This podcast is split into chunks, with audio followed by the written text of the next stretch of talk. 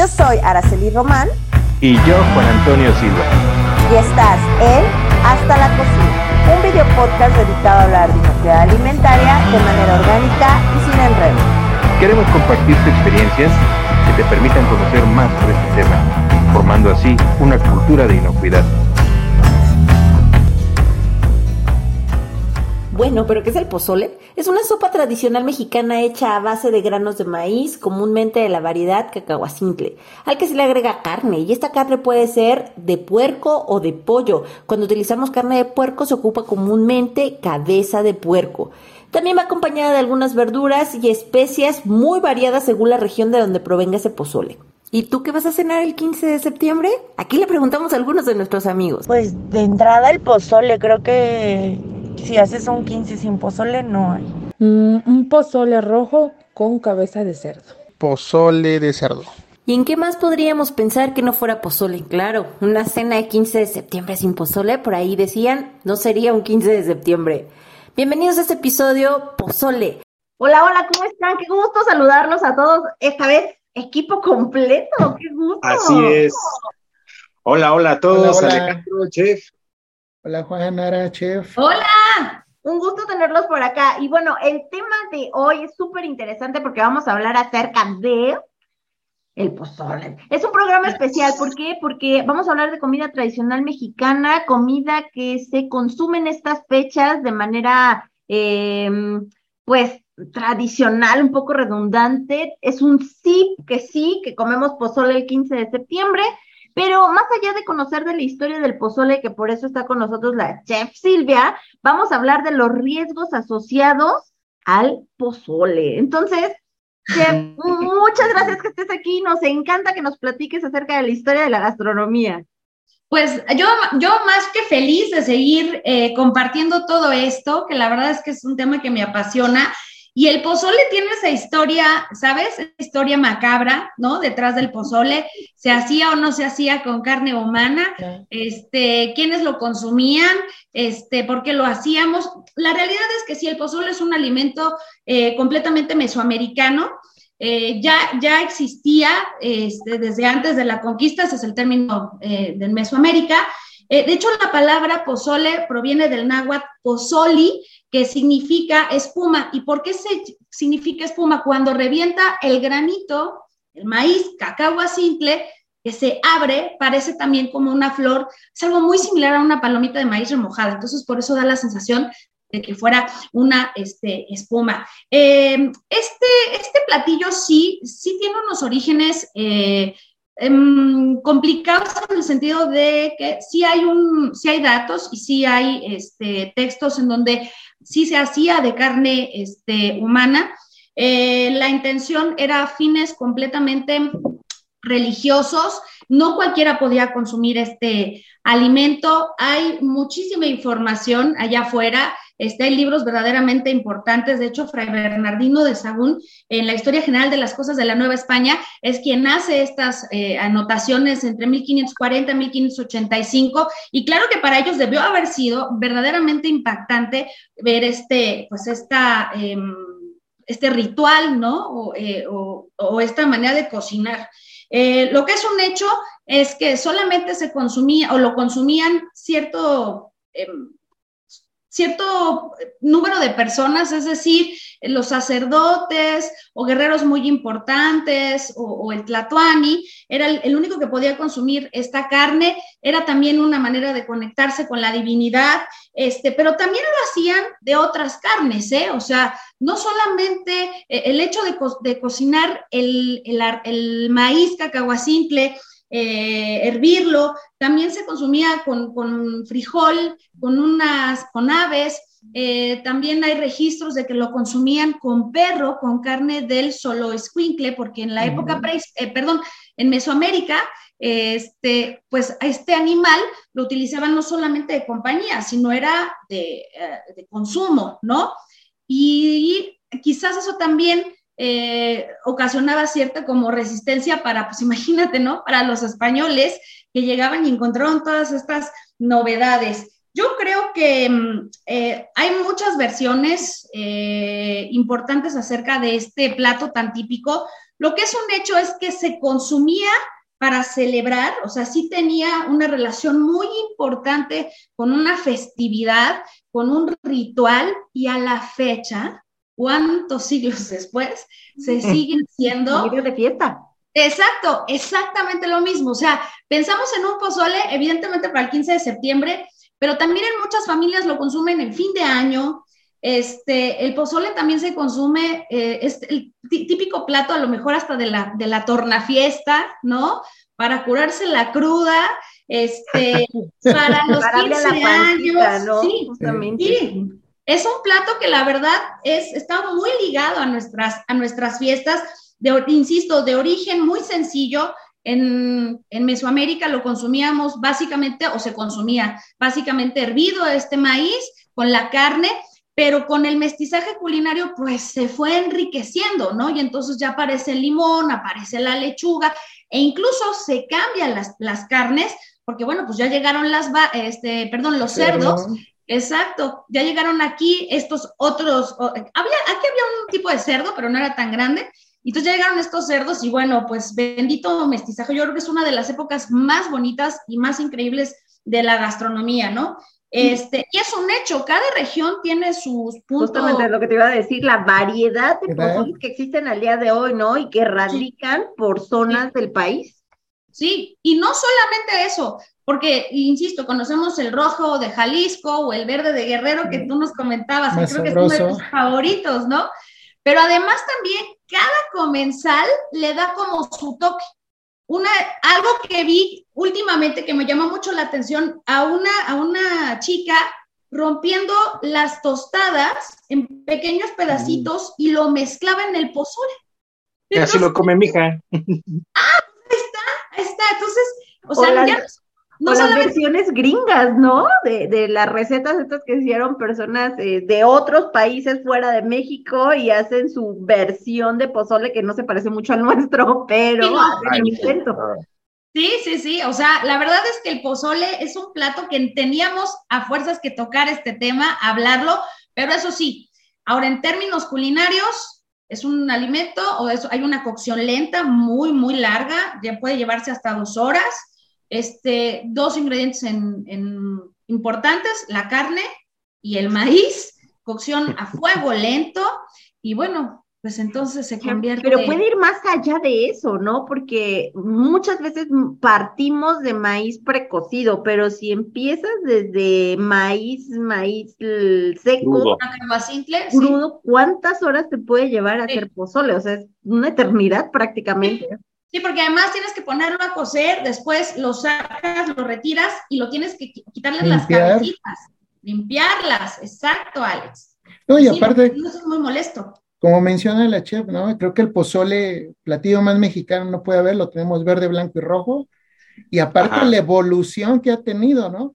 Con aves exóticas, con carnes exóticas, con cerdo y con las nuevas tendencias vegetarianos o veganos. Es un platillo vamos a llamarle multicultural. Sí. Eh, una vez un, ponente en un congreso decía, así como en España está la paella, nosotros tenemos pozole, mar y tierra. Entonces, vas a la costa y es con sardina, es con camarón, lo hacen similar caldo de pescado. Entonces, es un platillo para todos los gustos, para todas las regiones. Y además, vamos a llamarles esos, esos complementos, lo hacen nutritivamente delicioso, pero también, como decía la chef, vamos a empezar a, meternos ahí a los riesgos, ¿no? Que puede haber. Así es. Y yo creo que el nutriólogo nos puede ayudar, porque yo estuve por ahí este, investigando y hay mucha información acerca de qué tan nutritivo es el pozole, ¿no? Porque podríamos pensar que híjole, los mexicanos comemos pura gordura, pero en realidad es que el pozole no tendría que ser un platillo este, que consideráramos gordo, ¿no? Un puro amor, ¿no? El no, es que mira, ándale, es puro amor. puro amor. Vamos a partir, vamos a partir de una premisa. La comida no engorda. El que engorda es, uno. Dos. La comida no tiene la culpa. No. Tiene la culpa de los excesos. En un segundo punto, yo complementando lo que dice Alex, dice que es múltiple, ¿no? Yo creo que además es muy adaptativo y muy evolutivo ejecutivo, bien se lo comentan, se va adaptando eh, al tiempo actual, a las tendencias, y eso lo hace estar muy vigente desde hace tal vez más de 600 años a la fecha. Entonces es, sorprendente. Ahora, sí se lleva un tiempo de cocción, un tiempo largo de cocción, pero, y no me va a dejar mentir la chef, hasta en casita hacer pozole es fácil. Realmente lo que requiere es tiempo, pero su elaboración manual es muy sencilla, sobre todo si ya compras el grano precocido, no es gran cosa. Ahora, sí que casi cualquier persona puede hacer pozole. Sí, sí, que por ahí escuchaba. Que va a quedar bueno. Perdón que te interrumpa porque sí, sí es importante ese tema que mencionas. Escuchaba que la razón por la cual el pozole se había vuelto un alimento de fiesta era justamente por eso, por la facilidad que existe de hacerlo en grandes volúmenes. O sea, no, no es que puedas hacer solo poquito y ya cuando quieras hacerlo en grandote ya va a tener una complejidad enorme, ¿no? Sino lo puedes hacer en volúmenes enormes para darle de comer a mucha gente. Obvio, aparte es un plato rendidor que lo puedes complementar. Hay, ¿Cuánta gente, eh, qué es lo que busca en el pozole? ¿La proteína o el grano?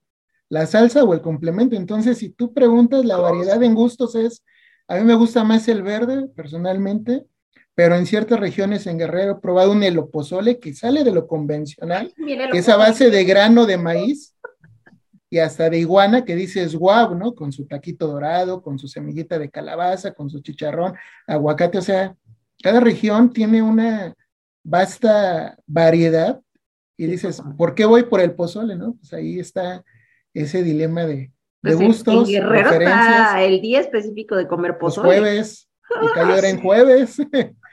jueves ahora bien, en la parte nutrimental eh, debemos tomar en cuenta lo siguiente. A pesar de la carne, lo que más va a tener son, carbohidratos. ¿Por qué? Sobre todo si lo compras fuera, te dan más grano que carne, ¿no? En punto, Pero pero sí, es la verdad. Entonces, el, la mayor, mayor aporte calórico que va a tener un plato de pozole, pues es a base del mismo maíz, ¿no? Esa es una. La dos, tiene proteína y tiene una cantidad importante de proteína. Y aunque no es así muy representativo, va a tener su parte vegetal, que va a ser la lechuga, el rábano y la cebolla. El rábano más bien era solo a nivel pero si se le pone cierta cantidad de verdura, puedes decir que es relativamente completo el plato. Ahora bien, como ahorita mencionaba Alex, tú te lo comes, pero también eh, lo acompañas con otra cosa. Y al hacerlo, pues entonces ya incrementas las calorías. Y es lo que pasa con la mayoría de nuestros alimentos. Si tú analizas brevemente una torta, la torta tiene lo mismo, tiene pan, tiene frijol, tiene verdura, tiene carne, tiene grasas, o sea, tiene todo en uno solo. Pero no te comes nada más eso, sino que después vas por el postre y te lo acompañas con refresco y etcétera. Entonces, por eso insisto, la no, no tiene la culpa. El problema es que nosotros no nos basta con un plato y ya. O, por ejemplo, la tostada. Tú te puedes comer tu tostada con el pozole Insisto, eso hace que todavía se cargue más el aporte calórico hacia los carbohidratos, pero aparte le pones crema. Y si se puede con la crema, tantito queso. Y además hay quien le pone a la tostada, se hace como... le pone rebanadas de aguacate. O pides una tostadita de pata o de tinga. Entonces, ajá, ándale, ya te haces una tostada de pata, de picadillo, de tinga, y te acompañas tu, tu pozole, digamos que la tostada es el pretexto para echarle más. Entonces, ya cuando haces la cuenta, pues sí, sale mucho. Pero no nos desviamos del tema porque aquí no hablamos de nutrición como que muy seguido. Gracias. Habemos de los riesgos Ay, qué bueno. Los riesgos asociados con temas de, enfocando los temas de inocuidad. Em, es importante partir de los ingredientes que contiene este producto, ¿no? Y uno de ellos, pues, es de los eh, proteínas que no, no están satanizadas, no, pero que sí pueden ser de las más riesgosas que, que existen en el mercado. Pollo y cerdo.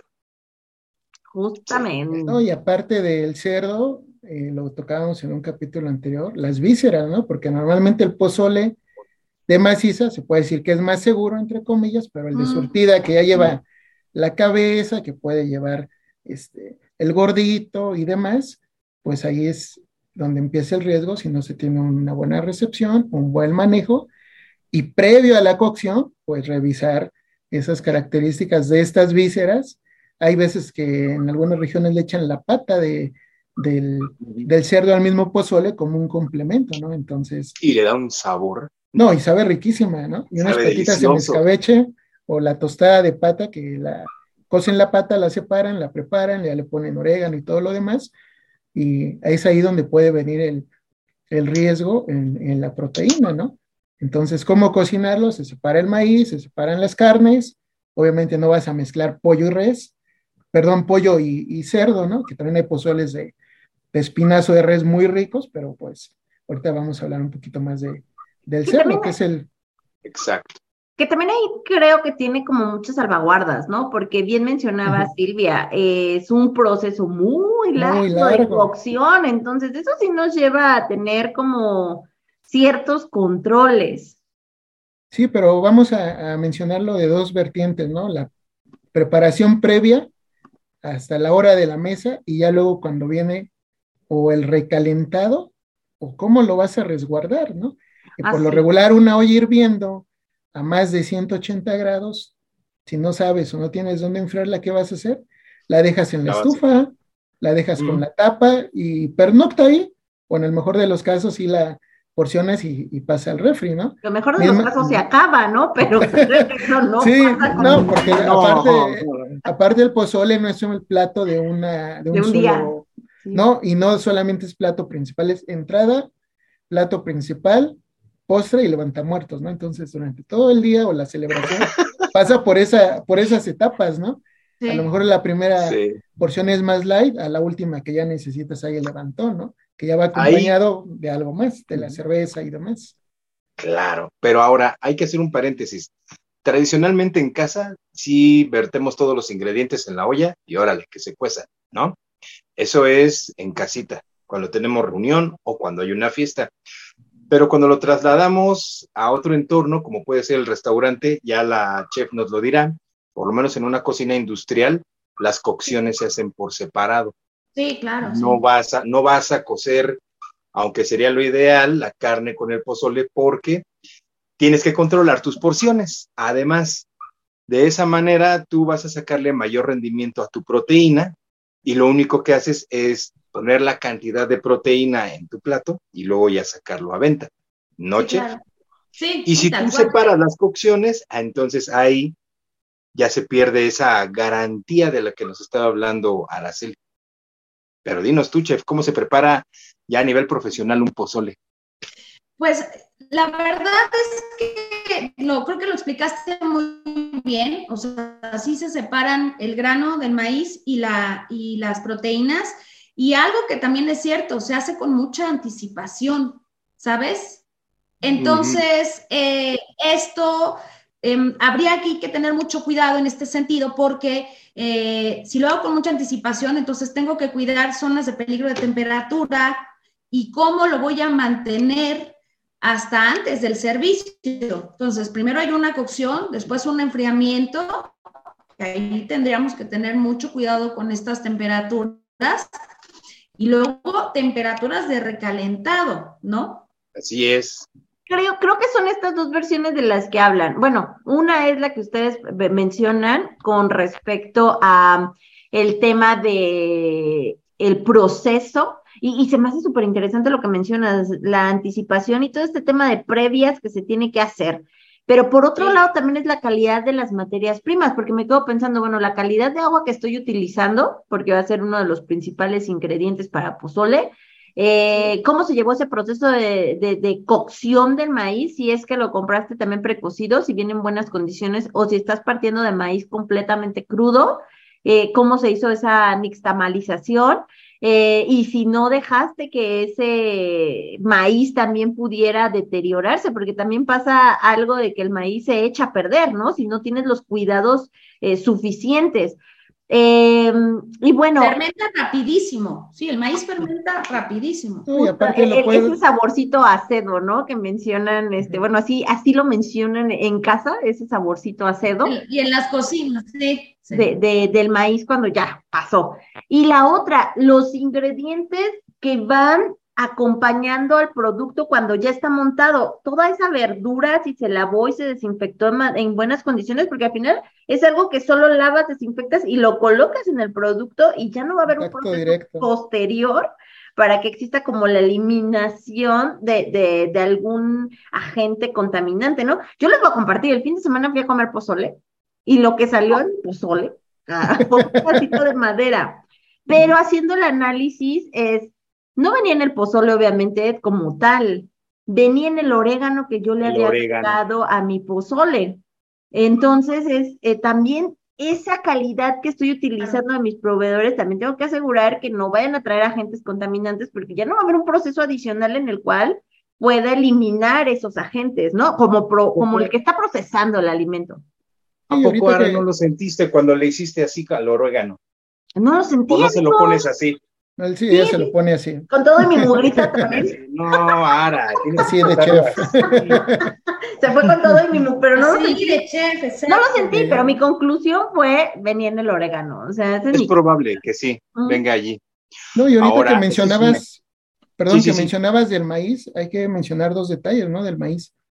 Mucho del precocido viene en lata, el riesgo que implica los alimentos enlatados, o pueden venir en bolsas que no descartemos los riesgos físicos que puede haber ahí.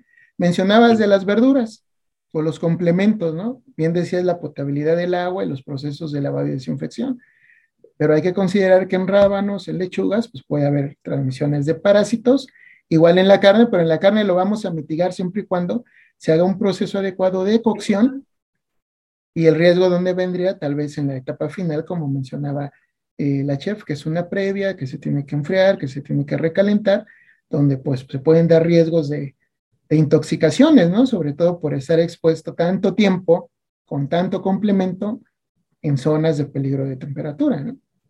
Así es.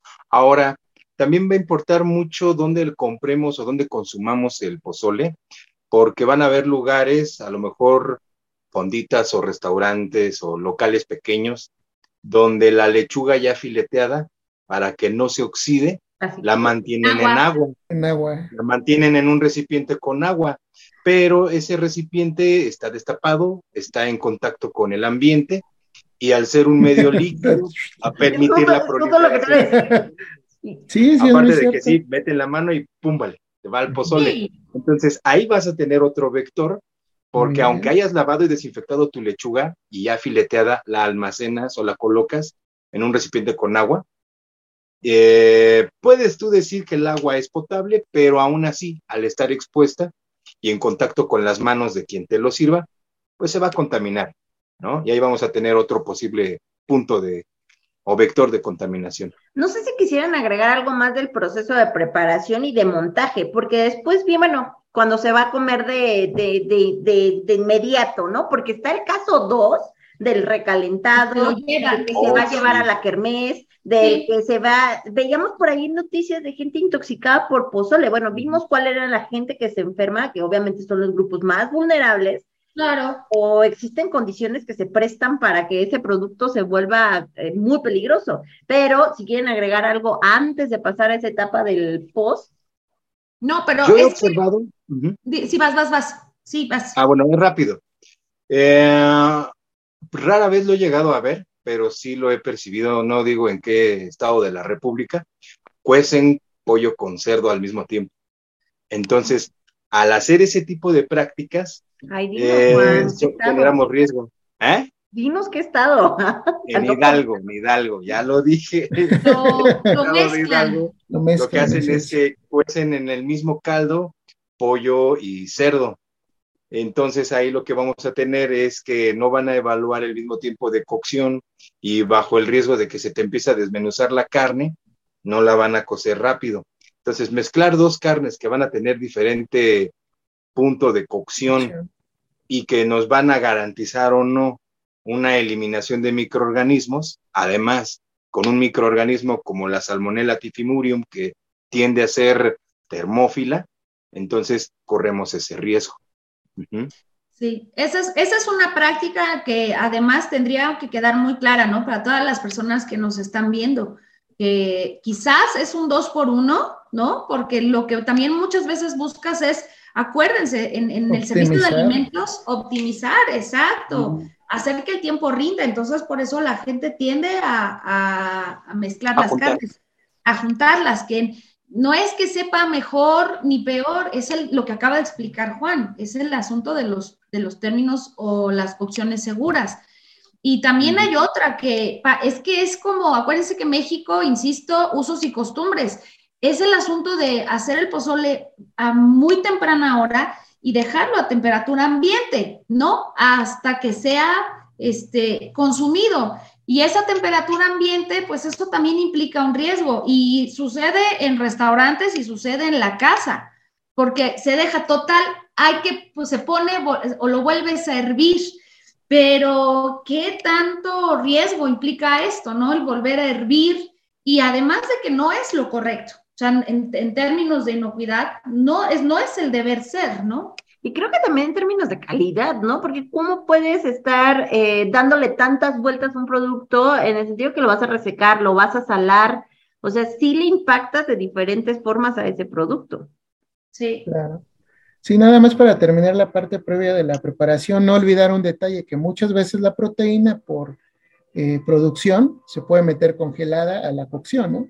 A lo mejor no hicieron bien una planeación, les llega una sobreventa. Es cierto. importante no mezclar proteínas más cuando van a ser congeladas, ¿no? Por las aguasas, si se da un mal manejo ahí. Entonces también ahí va otro tip. Es cierto, sí es cierto, Alex, las carnes congeladas. Entonces, pues definitivamente no, no hacer esto, evitarlo a toda costa, ojo con las carnes congeladas y no dejarlo a temperatura ambiente. El asunto es que, y volvemos al principio, preparamos el pozole porque es un plato del momento, pero también de los días posteriores, porque nos encanta el tema del recalentado. Y ya lo hablábamos en algún, en algún programa, ¿no? Para Navidad. Los recalentados. Pero es que creo que a nosotros nos encanta el recalentado, o sea, no importa la fecha, puede ser hasta la boda, los 15 años, la festividad del septiembre o de noviembre o la fecha que caiga, nos encanta recalentar porque claro que tiene mejor este sabor, mejora los sabores, ya lo hablaba la chef, pero el, a veces el gran conflicto es que no conocemos esas técnicas de recalentamiento o por qué debemos apegarnos a ese proceso en cuanto tiempo, temperatura, o las otras está en que a veces el producto se hace en grandes volúmenes porque es una fiesta, un evento y lo tenemos que transportar a otro lugar para que llegue a donde se va a consumir, ¿no? Entonces, eso también implica, pues, tiempo de exposición del producto, a veces tiempo en que tiene que esperar hasta que se vaya a servir el producto, ¿no? Y a veces no se tienen las condiciones adecuadas para volver a recalentar el producto, porque a veces llega a mítines, bueno, no quiero decir mítines, más bien a lugares donde no existe una zona para calentarlo otra vez y te lo tienes que comer tibio. un eh, evento. Sí, un catering, una cosa de esas, ¿no? Exactamente, y ahí es donde sí podemos empezar a, a, promover el crecimiento de los microorganismos en cantidades tal que va a impactar a los grupos más vulnerables, ¿no? O sea, sí, la gente se puede enfermar, ¿no? Sí, claro. La gente se puede morir. Ahí, ahí, por ejemplo, eh, debemos tomar en cuenta algo. Si es un servicio profesional el que se va a hacer cargo de, de entregar este tipo de platillos, puede contar tal vez con contenedores isotérmicos. Ahora, eh, lo menciono, pero quiero segregarlo un poco. En la preparación yo también quería comentar algo. Eh, la idea de cocer la carne con el grano es que se le da ese sabor a la preparación final. No obstante, eh, puede ser una, puede ser una buena práctica, salvo lo que la chef opine, igual y dice, no, Juan, estás loco. Podemos, ya terminada la cocción, podemos buscar y recuperar todos los trozos de, carne, extraerlos, porque además, ah, es que también hay otra, se deshebra o no se deshebra, puede variar o se desmenuza, ¿sí? Pero se, generalmente tú puedes cocer, eh, si es cerdo, la pulpa en trozo, trozo mediano, trozo pequeño. Entonces, ya lo puedes tú rescatar del caldo, también lo vas a deshebrar, y al separar la proteína del resto del caldo, el caldo eh, probablemente va a tener una extensión de vida. ¿Por qué? Porque en parte lo que va a hacer que se truene es la presencia de proteína en, el alimento. Ahora bien, en, la cuestión del transporte, es si bien sabido por todos que un líquido va a preservar más tiempo su temperatura que un alimento sólido. Entonces, eso también puede ayudar. Y lo que es la proteína, lo que es la carne, puede llevarse en contenedores isotérmicos que van a prevenir que pierda mucho calor de tal manera que cuando lleguen al punto donde se va a ofrecer el alimento, eh, no, vamos, se pueda dar a una temperatura adecuada o incluso apoyándose tal vez de unos shaffers, ¿no? Algo así que pueda ayudar. Sí, ya Pero no sé más profesionales. Es que, y además también, bueno, esto lo hacen también muchas veces, eh, calientan, o sea, lo que se preocupan en este servicio cuando son a distancia, entonces, el asunto es sobre todo calentar el caldo eh, o recalentar el caldo y luego ahí dentro de ese caldo, ajá, exacto, las proteínas, en el mejor de los casos, porque muchas veces lo que hacen es ya la carne desmenuzada, hay veces que incluso la calientan en hornos de microondas, si es que tuvieran conexiones, ¿no? O estos chaffers y demás, y entonces ya agregan la proteína ligeramente tibia, ya no tan, ya no tan fría, si es que viene del refrigerador, en el mejor de los casos, y agregar el, caldo que este sí esté hirviendo, ¿no? Porque así también evitas que la carne se siga eh, desbaratando o desmenuzando y se pierda en este, en este caldo. Entonces, lo ideal sería, no sé ustedes qué opinen, expertos, es si lo vamos a enfriar, pues entonces enfriarlo por separado. O sea, definitivamente sí sacar proteína y no sé si valdría la pena dejar el maíz en el, en el caldo o incluso también retirarlo y enfriarlo por aparte, o sea, enfriar los tres y, mantenerlos en, refrigeración antes del servicio, ¿no? ¿Qué tanto se puede dañar en términos de calidad ese maíz en el caldo, Che? La realidad es que no, vamos, no es que se dañe, es que quizás empieza a aflojarse demasiado o a desprenderse, la carne empieza obviamente ¿no? a hacerse más blanda, que eso es una cualidad, pero llega un punto en que a lo mejor en el cardo ya ves demasiadas fibras o, de, o estas, la, carne deshebrada, y ah, sí, lo que sí va a pasar, lo que sí va a pasar es que se te va a poner mucho más espeso el caldo, ¿eh? si dejamos el maíz que se es rico. Sí, es, delicioso. En la mayoría de los casos es separar eh, la proteína y el resto se enfría normal. O es más, muchas veces ni siquiera se enfría, se mantiene a cierta temperatura, que vamos a decirlo, le dan rendimiento, ¿no? Le agregan más agüita al caldo, precisamente por lo que dice la chef, al seguir en este proceso de cocción, el maíz tiende a desprender un poquito más tal vez de esa parte almidonosa que le va a dar esa textura. Cuando es blanco, pues se nota más, cuando es verde, pues ahí con los ingredientes no se aprecia tanto. Entonces, sí, lo ideal sería separar proteína, que es donde en teoría puede venir el riesgo mayor en una fase de enfriamiento, porque recordemos que hay algunos organismos que van a ser tolerantes, pero puede haber formación de esporas, que es donde nos puede ocasionar la intoxicación. Más allá del manejo es por esa variación tan grande que puede haber zona de peligro enfriamiento, zona de peligro calentamiento, zona de peligro servicio, y zona de peligro, resguardo o temperatura ambiente, que si lo vemos en esa secuencia, todo el producto se pasa dos o tres veces porque no lo recalentamos una. Normalmente un pozole se dan tres o cuatro y hasta que se acaba. Y si todavía lo puedes rendir otro poquito, te avientas la quinta, ¿no?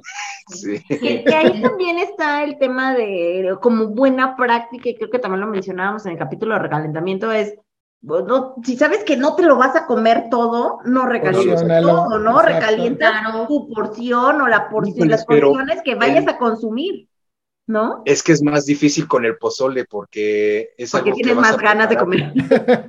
no, no, lo que pasa es que sacar la cantidad exacta de grano y de caldo para recalentar solo eso es un poquito más difícil de, de valorar y a lo mejor puedes terminar quedándote con grano Que curioso, cuando se acaba el pozole siempre te sobra grano, o generalmente te sobra grano. Sí. Exacto, sí. Y es sí. que, y, y, por ejemplo, preguntaba Ara, oye, ¿y si también saco también el, el maíz del caldo? No, ese a lo mejor sí se puede quedar ahí. Y yo insisto, esa consistencia espesa es muy rica, ¿no? La- el detalle, como bien menciona Alex, es separar lo que es nada La más la proteína. Ahora, en los recalentamientos constantes también existe otro riesgo, que es el vector manipulador, porque él mismo es el que puede, por recalentamientos constantes, contaminar el alimento. Sí. ¿no? Incluso si yo saco la proteína y la deshebro para luego almacenarla ya sea en frío o luego recalentarla, el hecho solo de deshebrarlo, que aunque me va a ayudar a perder calor, es un punto de probable contaminación. Entonces, ya cuando lo ves desde esa perspectiva, si tú no tienes el cuidado higiénico en tu personal y ellos tampoco monitorean tiempos de, de- de enfriamiento o de abatimiento para luego resguardar mientras están deshebrando, ahí también vas a correr otro riesgo. Y esto es ya causado por malas prácticas de un manipulador. Pero bueno, yo creo que ahorita ya cubrimos esa parte. Sí, nada más para mencionar un punto, eh, recordemos que este alimento, pues las vísceras tienden a descomponerse con mayor facilidad. Entonces, la chef dio en el clavo, en el punto eh, crítico, vamos a llamarlo así, que es muchas veces la proteína va tibia o no va ni siquiera fría, ¿no? Y la estás colocando en un caldo hirviendo, porque no nos lo sirven a 60, 70, está hirviendo, es más, en lo que lo preparas medio se enfría. Entonces ahí también es importante eh, para la gente que se dedica a- en estas fechas a vender, o lo mantienes bien frío la proteína o manténla caliente, pero nunca un término medio, por lo que implica los riesgos de zona de peligro, multiplicación de vectores, esporas, más lo que acaba de mencionar Juan, la manipulación. Entonces aquí en el pozole sí tenemos que ser bien cuidadosos, sobre todo en esos de surtida que lleva cartílago, que lleva un poco más de grasa, que puede llegar este buche, que puede llevar la orejita, la lengua, etcétera.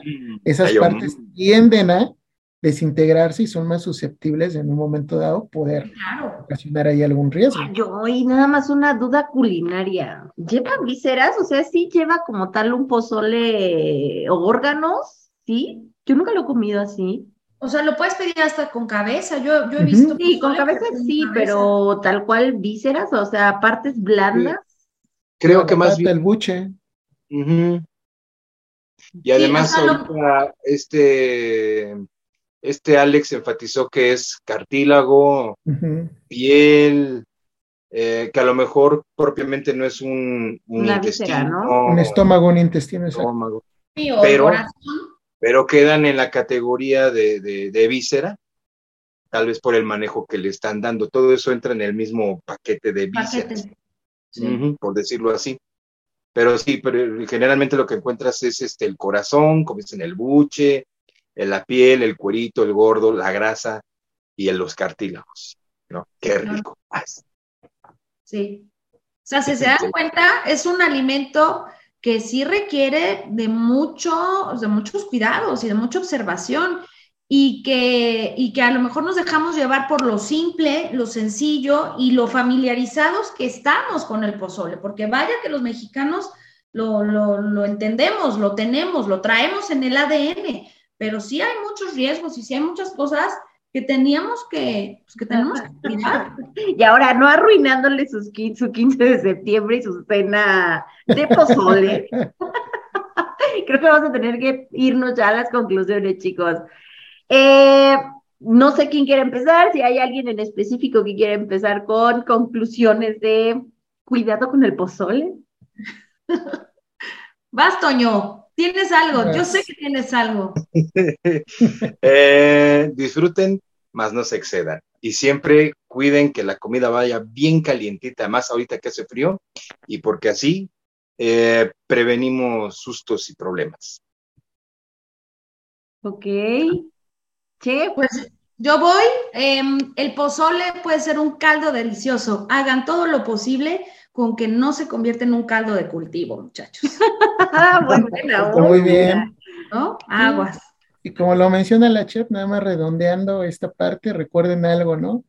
Eh, estamos para celebrar, sí, pero también que celebremos los humanos, no que celebren las bacterias, ¿vale? Ah, muy bien. Ay, qué bárbaros. Ya no tengo una conclusión decente para esto. Mi conclusión es que eh, disfruten, disfruten, el pozole. la cena, disfruten la cena eh, justamente del 15 de septiembre, coman mucho pozole. Eh, yo mandé en la mañana por ahí un, era una pregunta, no era una encuesta, era una pregunta, pregunté a varias personas, ¿cuál es el platillo que se te viene a la mente para la cena patria? Todos contestaron en su mayoría pozole. Entonces, es algo como dice la chef, lo traemos en el ADN. Pensamos en 15 de septiembre o el tema de revolución, el aniversario de la revolución, y comemos pozole por extrañas razones. Entonces, solo cuidemos, cuidemos dónde lo consumimos, cuidemos cuando lo preparamos, cuidemos cuando lo recalentemos y cuidemos la inocuidad de todo aquello que lo acompaña, que no solo es la carne, el caldo y el, el maíz, sino que recordemos que hay otros Em, otros eh, productos que acompañan nuestro pozole que a veces pueden ser más peligrosos que el mismo pozole, ¿no? Muchas gracias por habernos acompañado. ¿Cómo? Perdóname. Y cuiden que se acabe. Y que, por favor, que se acabe. No, la muchachos. Hasta el fondo, ¿eh? Muchas gracias por habernos acompañado. Vamos a cerrar este capítulo. Recuerden que estamos en YouTube, en Spotify, en Evox, suscríbanse, activen campanita, compártanos, dejen comentarios y escúchenos esta semana que sabemos que hay puente y que muchos van a salir de vacaciones. Váyanse escuchando en la camioneta, en el carro o en el autobús nuestro capítulo. Nos vemos. Cuídense.